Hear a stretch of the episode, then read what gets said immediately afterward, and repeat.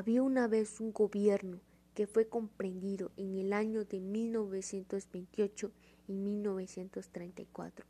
En esos años un gobernante que se llamaba Álvaro Obregón fue asesinado. Álvaro Obregón era un señor que quería gobernar.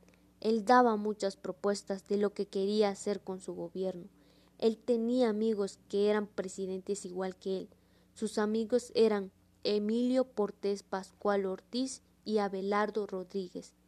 Ellos fueron por mucho tiempo presidentes de un pueblo. En ese pueblo vivían gentes con escasos recursos económicos. Por su gobierno culminó en el primer año de Lázaro Cárdenas. Pasaron los meses y este año se caracterizó por la influencia de Plutarco. Al poco tiempo a este gobierno se le dio el nombre de jefe máximo de la revolución. Después recibió el nombre de Maximato. Álvaro Obregón, cuando ya había ganado el puesto de presidente, este fue asesinado en el año de 1928 por José León Toral.